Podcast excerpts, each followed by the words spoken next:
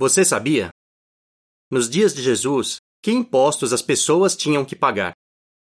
Já fazia bastante tempo que os israelitas estavam acostumados a dar contribuições para apoiar a adoração verdadeira. Mas pagar impostos se tornou algo complicado e muito pesado para os judeus dos dias de Jesus. Para apoiar a adoração a Deus realizada no tabernáculo e mais tarde no templo, todo judeu adulto tinha que pagar meio ciclo, duas dracmas.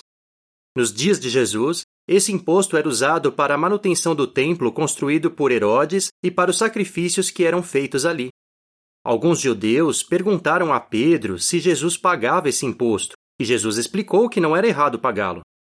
Ele até disse a Pedro onde achar uma moeda para pagar aquele imposto. O povo de Deus também tinha que pagar outro imposto, chamado dízimo. Ele correspondia a 10% de suas colheitas ou de sua renda. Os líderes religiosos da época insistiam que o povo devia ser extremamente cuidadoso ao pagar o dízimo de cada vegetal, até mesmo da hortelã, do endro e do cominho. Jesus não era contra o pagamento do dízimo, mas ele chamou os escribas e fariseus de hipócritas porque eles não aplicavam a lei relacionada ao dízimo de modo correto. Mateus 23, 23. Naquele tempo, os judeus eram governados pelos romanos. Por isso, também tinham que pagar muitos impostos para eles.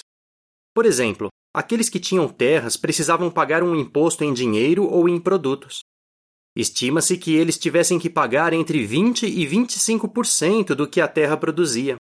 Além disso, cada judeu tinha que pagar o imposto por cabeça. Foi a respeito desse imposto que os fariseus questionaram Jesus. E ele resumiu qual deveria ser a nossa atitude com relação a pagar impostos da seguinte maneira: Paguem a César o que é de César, mas a Deus o que é de Deus. Mateus 22, 15 a 22. Também havia um imposto sobre a importação e exportação de mercadorias. Ele era recolhido em portos, pontes, cruzamentos de estradas e nas entradas de cidades e feiras. A carga de impostos que o povo tinha que pagar para Roma era excessivamente pesada.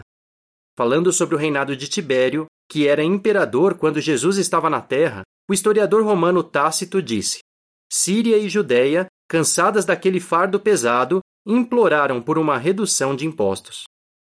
O modo como os impostos eram recolhidos dificultava ainda mais a vida das pessoas. O direito de cobrar impostos era vendido a quem pagasse mais por ele. Quem comprava esse direito podia contratar outras pessoas para fazer a coleta dos impostos, e todos esses envolvidos tentavam lucrar de algum modo. Parece que Zaqueu havia contratado algumas pessoas para coletar impostos para ele. Dá para entender por que o povo ficava indignado com esse sistema de cobrança e odiava os cobradores de impostos. Fim do artigo.